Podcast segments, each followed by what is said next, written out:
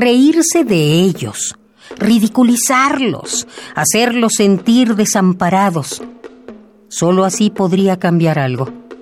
Una labor de Sísifo, sí, pero vale la pena emprenderla y además reduce la monotonía de la vida. Si resulta imposible humanizar esos rostros de hormigón armado que los políticos aspiran a adquirir desde su primer pinche puestecito, al menos se podría lograr hacer visibles algunas craqueladuras. Los jóvenes están hasta la madre de tanta tontería.